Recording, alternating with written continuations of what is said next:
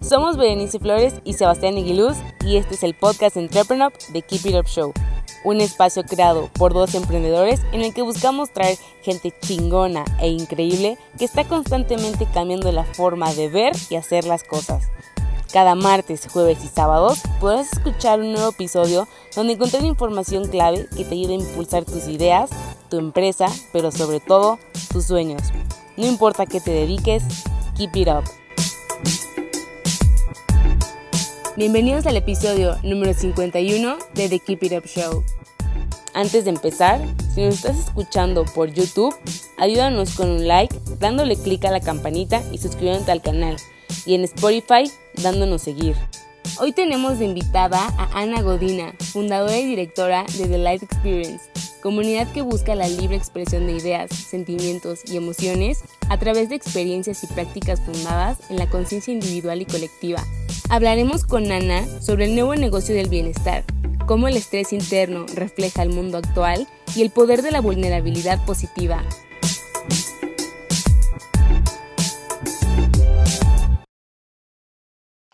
Hola, muy buenas tardes y bienvenidos a otro episodio de The Keep It Up Show. Aquí Sebastián Aguiluz, cofundador y CEO de Entrepreneur, y estoy aquí con Ana Godina, fundadora y directora general de The Light Experience. ¿Cómo estás, Ana?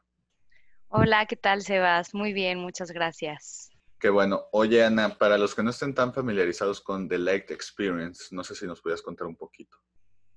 Claro que sí, pues eh, les platico de Light Experience, es una empresa enfocada en el bienestar, donde sus pilares principales son el mindfulness y la meditación. Mindfulness en español se traduce como atención plena y pues bueno, todo lo que hacemos está basado en estos dos pilares. Entonces, nosotros llevamos a cabo talleres, programas, retiros, diferentes experiencias, como el nombre lo dicen, en diferentes formatos. Y, por ejemplo, ahorita adaptándonos a la, situación actual, pues lo que estamos haciendo es eh, dando talleres, sesiones privadas de meditación y de, mindful según, de mindfulness según sean eh, las necesidades del, del cliente y de las personas o empresas. También damos estas ofrecemos estos servicios a las empresas y organizaciones con el fin de promover el bienestar emocional, físico y mental de las personas. Perfecto. Oye, y no sé si te enteraste, pero el 2020 fue un año bastante estresante para, para el... Sí, y ha sido y está siendo, ¿no? Actualmente estamos viviendo eh, situaciones pues nunca antes vistas, ¿no? En nuestra generación al menos no nos ha tocado o no nos tocó vivir eh, algo de lo, que, lo que estamos viviendo ahora y sin duda pues resulta hoy más que nunca importante voltear a ver eh, voltearnos a ver como individuos, como sociedad, como mundo, ¿no? Y, realmente enfocarnos en, en generar conciencia pues personal y colectiva toda esta onda del mindfulness, digo, ya sé que tú no haces esto, pero yoga, etcétera, digamos que estas tendencias orientales que han venido al mundo occidental en los últimos años y que se han popularizado, ¿por qué crees que haya sido esto? ¿Por qué mm, disciplinas que llevan muchos, muchísimos años hoy en día están encontrando un hueco en una cultura que tradicionalmente no las había aplicado? Pues justamente porque en la cultura occidental, pues teníamos mucho la idea de que, de, de separar, ¿no? De ser como individuos separados. ¿A qué me refiero con esto? Si nos duele la cabeza, ¿qué es lo primero que hacemos? Nos tomamos una pastilla, un medicamento y luego si al día siguiente nos duele la cabeza otra vez, pues bueno, tal vez nos tomemos otra pastilla o dos pastillas y realmente focalizamos eh, los dolores o las situaciones.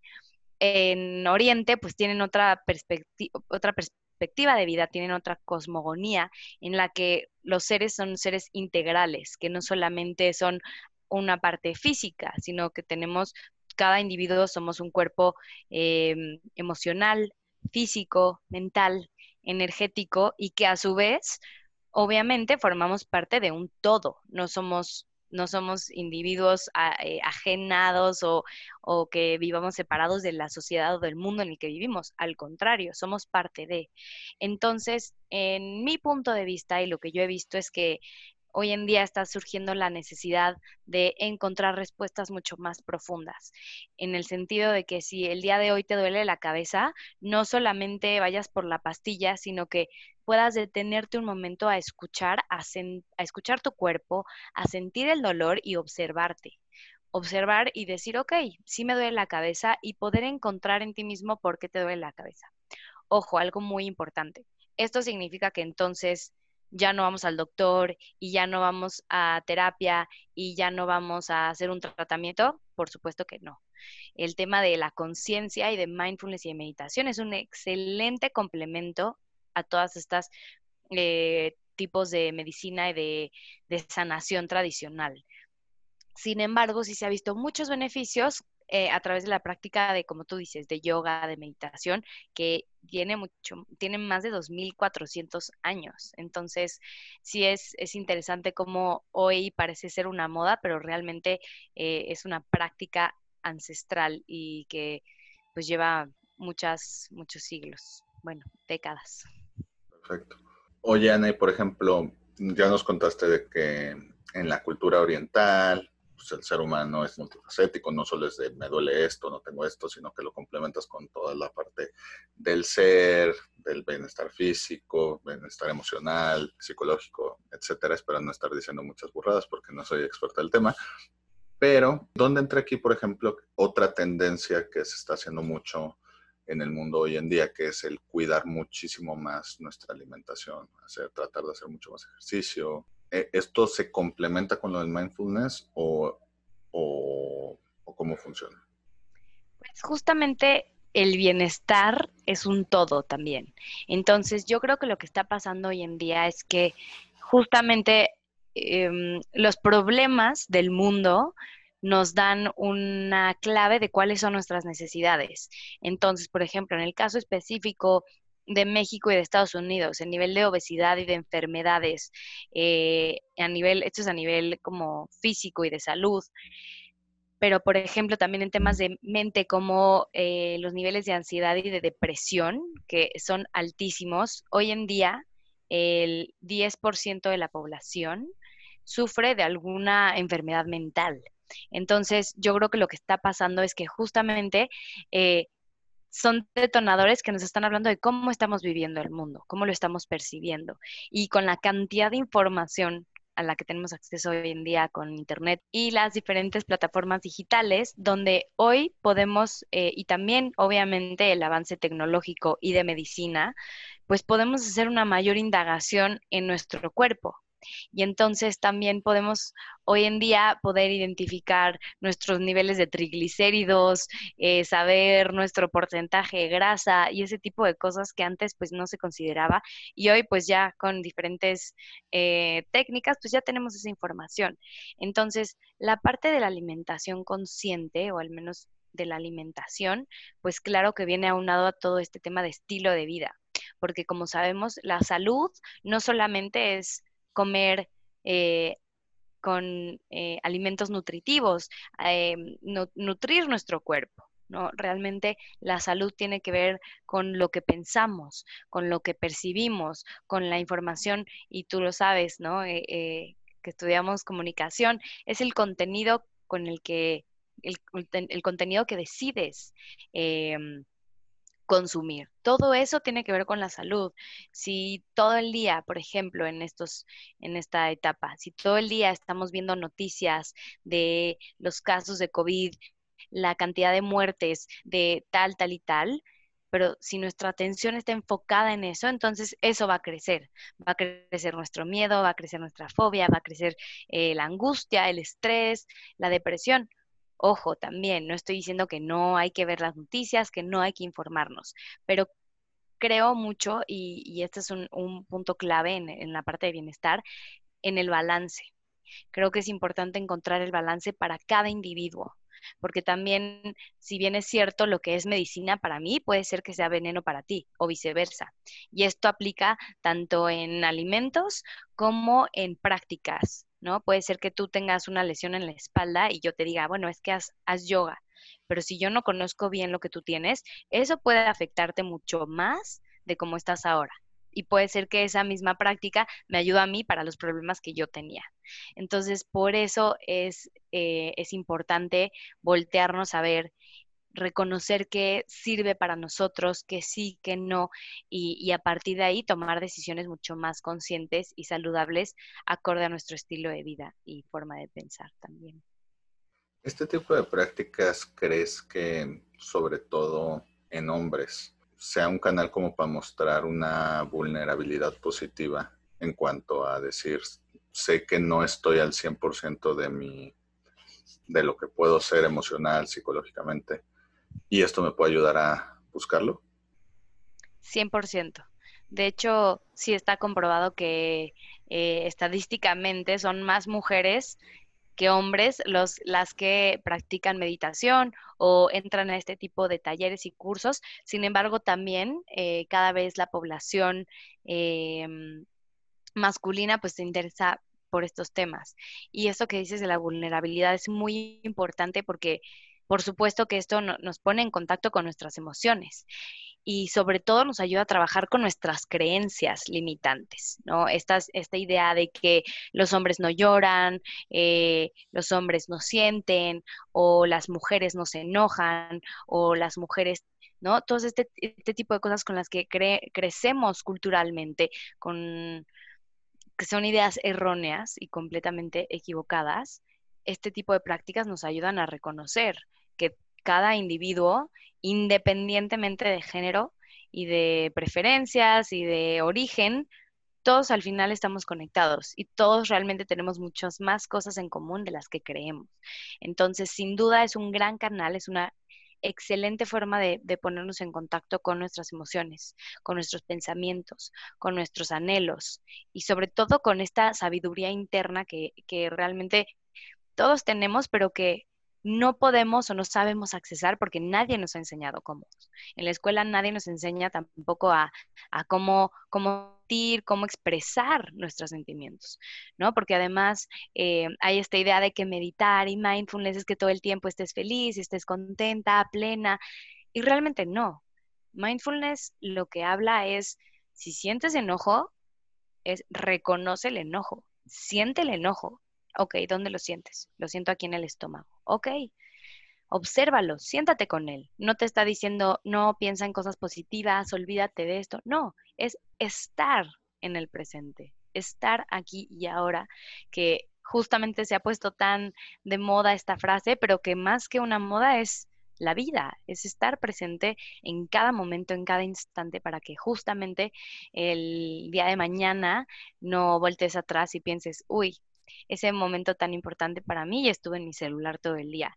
O hay esa plática tan importante y, estaba tan pendiente en mi cabeza que dejé de escuchar o de valorar el momento con esa persona que hoy ya no está aquí conmigo. Entonces, de eso se trata. Por eso es, un tema tan profundo y que sin duda para cada quien despierta y conecta con, con temas distintos según sea el caso. Perfecto. Ahorita que tocamos ese tema de en los hombres y de todo, se ha hablado durante varios meses, años, sobre la masculinidad negativa, sobre, como tú dices, el, no, el creer que no podemos expresar emociones o que no debemos expresar emociones, lo cual pues, ha llevado a varios problemas. Y me recuerda una anécdota, más bien no una anécdota, una noticia que vi hace un tiempo de que en ciertas escuelas de Estados Unidos decidieron quitar detention o pues que eso es un concepto muy, muy gringo, de, te quedas después de clases en la escuela, castigado por haber actuado mal y en su lugar les pusieron clases de meditación y que vieron que justamente tanto bajó la cantidad de, pues vamos a decir, de travesuras que hacían y al mismo tiempo bajó bastante la agresividad en todas las personas que hacían eso. ¿Qué otros beneficios a lo mejor que no son los primeros que nos vienen a la mente, crees que podría traer si en general se empieza a adquirir más estos, estas prácticas?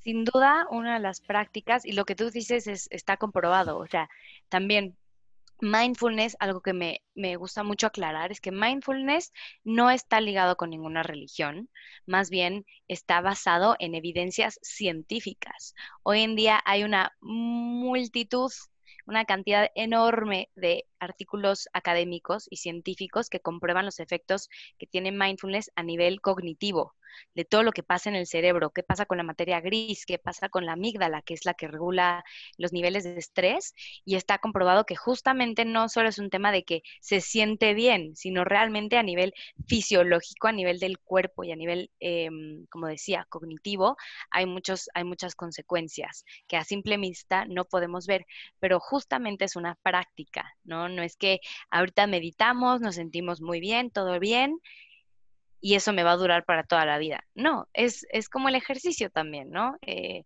es, es, una práctica constante y que realmente se ha visto que no, no es tan importante la duración, o sea, no, es, no se trata tampoco de nos vamos a un retiro a la India y vamos a meditar todo el día, ni te tienes que sentar en un punto tres horas. No, está comprobado que lo importante es hacerlo tres minutos al día, cinco minutos al día, en ocho o doce semanas puedes ver efectos increíbles en los, en, de forma benéfica en tu cuerpo, en tu estado de ánimo. Em, y tiene pues parte, parte de los beneficios que no se ven a simple vista es eso, es que realmente te conecta contigo de formas mucho más profundas, ¿no? Te ayudan a, a responder mejor a la situación. Lo que hace mindfulness es que ante un estímulo normalmente reaccionamos, pero cuando estamos en un estado de atención plena, respondemos. Entonces, ese mismo estímulo, lo que antes, antes te enojaba muchísimo y te daba mucho coraje, hoy tienes la capacidad y la habilidad de responder y de contestar de una forma distinta. ¿Por qué? Porque estás más en calma, porque estás más relajado, porque te sientes mejor contigo mismo, porque además también está muy ligado con este tema de sentimientos de gratitud, de compasión, de amabilidad. Entonces realmente empiezas a, a sentir eso contigo y por lo tanto tu relación contigo es la pauta que vas a tener con los demás. Entonces, una vez que tienes ese estado contigo mismo, pues puedes entonces fomentar una mejor relación, una mejor convivencia con otros seres, ya sean amigos, familiares, desconocidos, y por eso realmente te, lleva a un estado de bienestar y de plenitud muy profundo. Hay esta idea de que entonces meditas y, y, y como les digo, es realmente una práctica, no es que de un día para el otro ya te puedes mantener en un, en un lugar sentado enfocando la atención, a que de hecho también este es otro de los beneficios, es que mejora la concentración, la atención y la retención de la información. Esto quiere decir que mejora eh, la habilidad para, para memorizar cosas. Entonces, sí, como todo, es lo que te digo, es, es, es, es, una práctica, ¿no? Es como cuando nuevamente retomo el tema del ejercicio, porque ahorita está muy de moda y la gente puede relacionarse mucho, no te vas a ir a meter al gimnasio tres horas a hacer ejercicio. ¿Cierto? Lo que haces es empezar poco a poco, ¿no? Empiezas por 10 minutos, 20 minutos, 30 minutos y poco a poco vas subiendo el tiempo y vas mejorando en resistencia. Lo mismo pasa con la meditación, ¿no? El primer día igual y dos minutos, perfecto, son dos minutos, pero es la intención, es tomarte el tiempo, la dedicación, la disciplina, la constancia, como cualquier, o sea, en cualquier ámbito de la vida, ese es el secreto, es la constancia, es, es tener la dedicación de hacerlo todos los días y que realmente no todo el mundo está dispuesto a hacer. Yo creo que ese más bien es el tema, ¿no? porque piensan, y porque eso es lo que estamos viviendo hoy en día. Vivimos en un mundo de inmediatez, donde justo quiero tomarme la pastilla y que se me quite el dolor ahorita. Y no, obviamente es sentarte a sentir el dolor, percibirlo, reflexionarlo, hacer como una observación, requiere más esfuerzo y requiere más tiempo. Entonces, no, no tengo tiempo y no quiero poner esfuerzo. Entonces, lo fácil. Y a veces, pues bueno, no, no vemos también los efectos negativos que esto tiene, ¿no? Perfecto.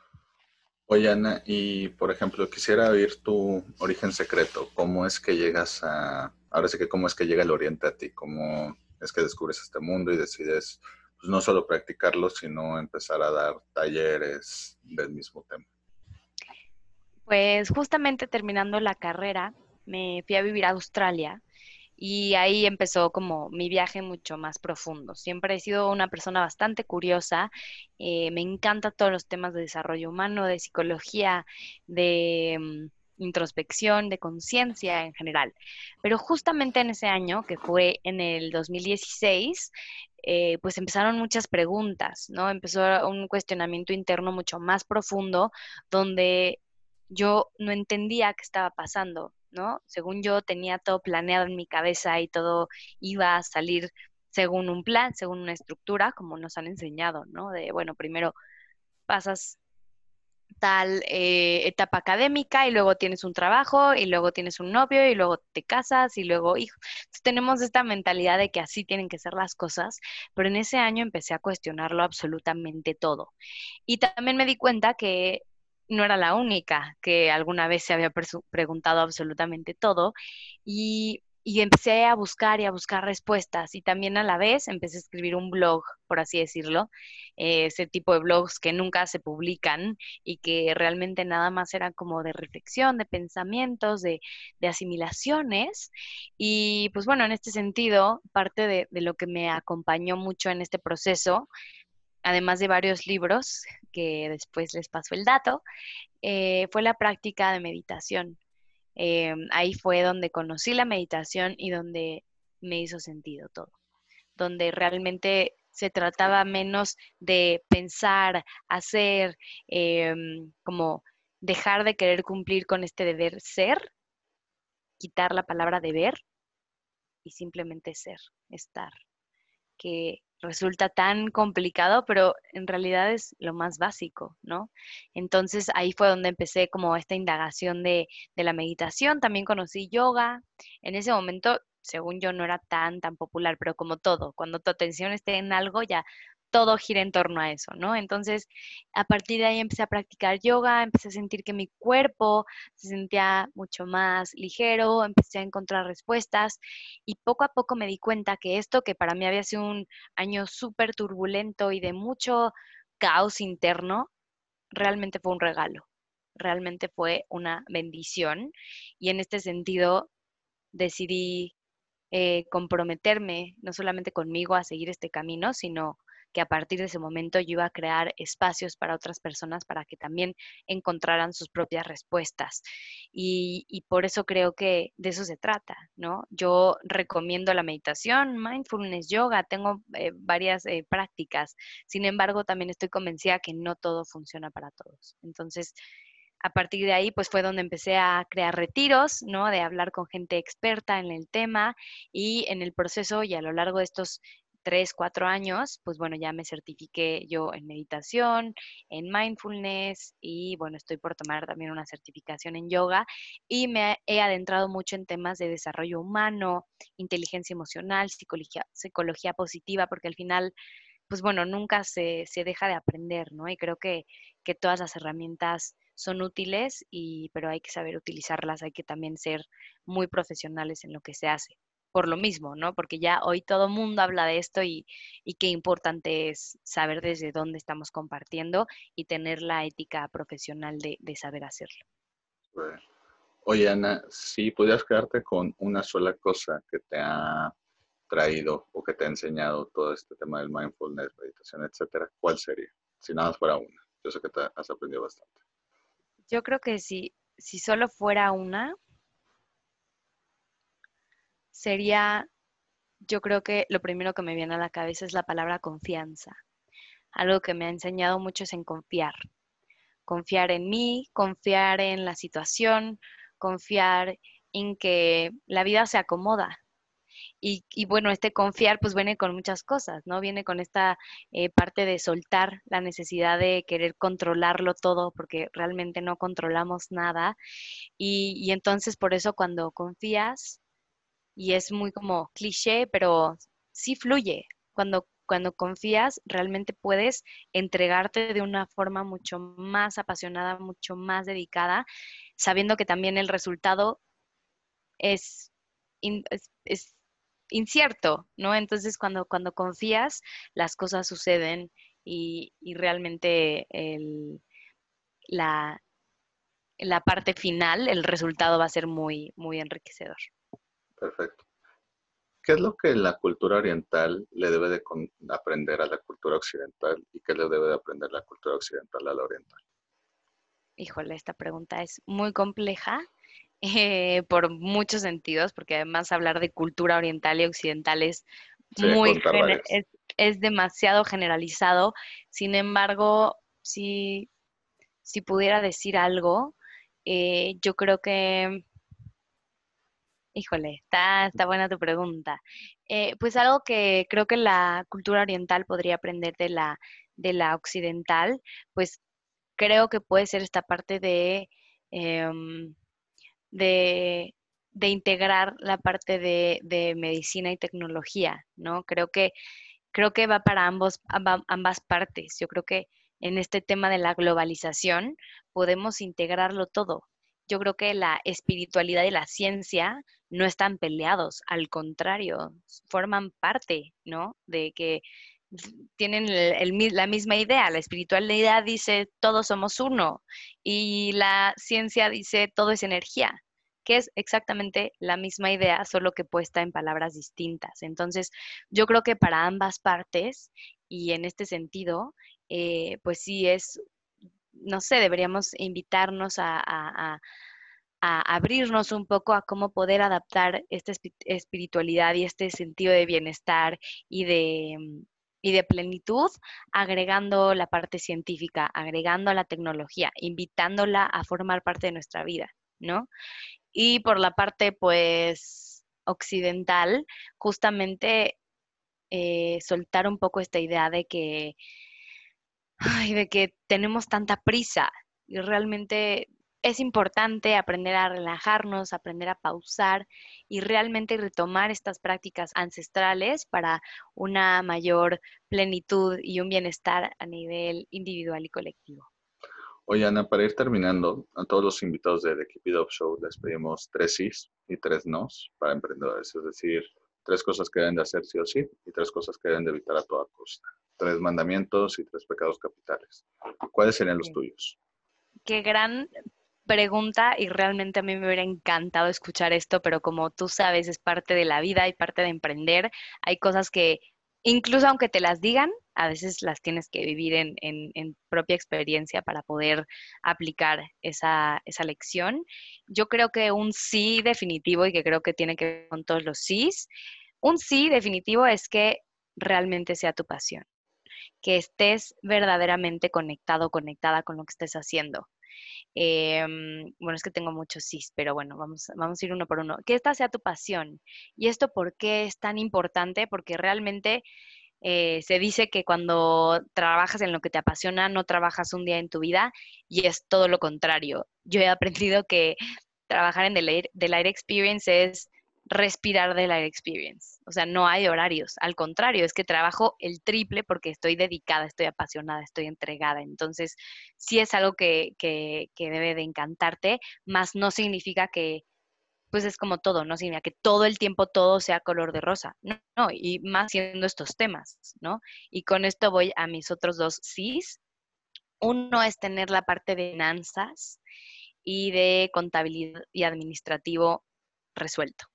O sea, sí tener al menos un plan en este sentido va a ser toda la diferencia, porque yo igual aprendí como con esta idea de que no, vamos a fluir y pues el universo y, me quedaba como muy al aire y con el tiempo me di cuenta lo importante que es tener una, una estructura, números básicos, cuánto necesito, cuánto requiero, qué requiero, para cuánto tiempo, ¿no? Este tipo de preguntas que son tan importantes y que sin duda nos van a fijar la pauta para, para un para un futuro y para, un, para una meta. Y en tercer lugar, un sí también es también eh, aprender a adaptarnos. Yo creo que también tiene que ver con todo. Al final, por más que tengas un plan, por más que tengas una meta, esa meta probablemente no se logra en los tiempos que tú pensabas ni de la forma que tú pensabas. Entonces, tener la capacidad y la habilidad para adaptarte y para reajustar en buena medida te va a dar la oportunidad de seguir creciendo en tu negocio y, en, tu, y en tu empresa, ¿no? En tu en lo que estés emprendiendo. Entonces, por eso, en este sentido, es súper importante ir ajustando y, e ir enfocándote cada vez mejor con el tiempo y con las experiencias. Esos son mis tres sís. Ahora, mis tres nos, lo, que hay que evitar a toda costa, ¿ok? Evitar, evitar el fracaso. Okay. ¿Qué, quiere decir esto? Que no hagas las, cosas pensando en que te vas a equivocar o que las cosas pueden salir mal. La verdad es que el fracaso es uno de los más grandes regalos y, entre, y está comprobado a cualquier nivel. Tú pregúntale a cualquier atleta, cualquier ganador olímpico eh, de fútbol, you name it, ¿no? También incluso a nivel este, profesional, cualquier CEO, cualquier persona que ha llegado lejos en la vida, fue porque se cayó, no mil, millones de veces. Y lo intentó y lo intentó y se equivocó, pero ¿qué pasó? ¿Cuál es la diferencia? Es que se levantó. Entonces, uno es no querer, no tenerle miedo al fracaso. Al contrario, el fracaso puede ser un gran aliado. Y como me gusta verlo a mí, es como una gran oportunidad de crecimiento y de oportunidad. Porque si hacemos las cosas teniendo miedo a fracasar, pues para que lo intentas, ¿no? Entonces realmente es, es aventarlo, es, es, no, no aventarlo, pero aventarte a hacerlo todo, a darlo todo, sabiendo que es lo que te digo, ¿no? Soltando un poco esta expectativa de que no, es que me esforcé muchísimo y ve lo que está pasando. Sí, pero ¿qué estás aprendiendo? Y capitalizar ese aprendizaje. Entonces mi número uno es un no evites el fracaso, al contrario, abrázalo y y entre, entre mejor puedas aceptarlo y encuerparlo en tus experiencias, mayor va a ser tus, beneficios y tus aprendizajes eh, en, en, el camino. Otro no importante es no te compares. Eh, la comparación realmente trae muchísima insatisfacción, trae muchísima tristeza. ¿Por qué? Porque todo mundo está haciendo todo hoy en día. Entonces, si tú te pones a compararte con otra persona, entonces realmente se vuelve inalcanzable, se vuelve una ilusión, un ideal que no es, ¿no? Es como si yo quisiera decir, híjole, es que quiero ser como Deepak Chopra. Nunca en la vida voy a ser Deepak Chopra, nunca en la vida voy a ser un Dalai Lama. ¿Quiero ser Deepak Chopra y quiero ser el Dalai Lama? No, quiero ser Ana Godina, desde la mejor versión que yo pueda ser porque entonces cuando tú haces lo que está en ti para trabajar en ti y en tu proyecto, tú floreces y usas tus experiencias de vida que son únicas e irrepetibles a tu favor. Y entonces nadie más va a ser como tú, nadie más va a tener tu proyecto, nadie más va a tener tu visión, tus valores y lo que tú tienes que aportar al mundo. Entonces ese es un no también, eh, evitar a toda costa. Y en tercer lugar, no no forces el proceso. Yo creo que también ese es un tema muy importante. El, a veces queremos correr y queremos tener todo ya listo hoy. Ojo, no estoy diciendo que no trabajes eh, cada día por tus metas, pero sí tiene que ver con, el primer, con la primera, con la pregunta que me hiciste de cuál es como un aprendizaje es confiar. Entonces, el no forzar, tiene que ver con el no querer que las cosas pasen cuando tú quieres o como tú quieres y realmente esforzarte aceptando que hay cosas que no dependen de ti, ¿no? Este tema de la pandemia, por ejemplo, pues vino a cambiar muchísimos modelos de negocio, vino a cambiar las empresas enormes internacionales hoy están quebrando y a principios de año eran estaban en el top of mind de las personas y estaban cubriendo necesidades y hoy en día están, están, se necesitan adaptarse, necesitan eh, crear una nueva visión y una nueva forma de, de, salir adelante. Entonces, en ese sentido hay cosas que no podemos cambiar y que no debemos forzar, sino más bien al contrario, soltar esta necesidad de lo que queremos para realmente aceptar el momento presente y responder desde esta situación de la manera más asertiva y, alineada con, la visión del proyecto, ¿no? con las metas que tienes tú para tu empresa y la empresa para el mundo. Oye, Ana, para los que quieran adquirir los talleres de Light Experience o enterarse más de lo que ustedes hacen por redes, ¿dónde los pueden encontrar? Eh, claro, pues tenemos eh, una página que es eh, o también nos pueden seguir en redes sociales. En Instagram estamos así tal cual, The Light Experience y en Facebook nos pueden encontrar como diagonal The Light Experience MX o buscar The Light Experience y ahí va a estar el logo y también, bueno, si quieren, si tienen alguna duda o si quieren contactarme para eh, no sé, doy sesiones privadas, damos sesiones grupales. Si quieren más información, em, o preguntas específicas, también nos pueden mandar un correo a agodina.delightexperience.mx. Perfecto. Oye, Ana, pues nada, más quiero agradecerte por tu tiempo. Espero te hayas pasado también con nosotros y como dice el programa, keep it up. Muchas gracias, Sebastián, por la oportunidad y por permitirme compartir con ustedes. A ti. Un abrazote. Hasta luego, gracias. Si te gustó el episodio de hoy, recuerda que puedes escucharnos en Spotify y YouTube y para más herramientas de estos temas, estamos en Instagram y Facebook como arroba entrepreneur. Si quieres seguir a nuestro invitado de hoy, te dejamos en la caja de descripción sus redes sociales y datos de contacto. Gracias por escucharnos y nos vemos en el próximo episodio. Recuerda, keep it up.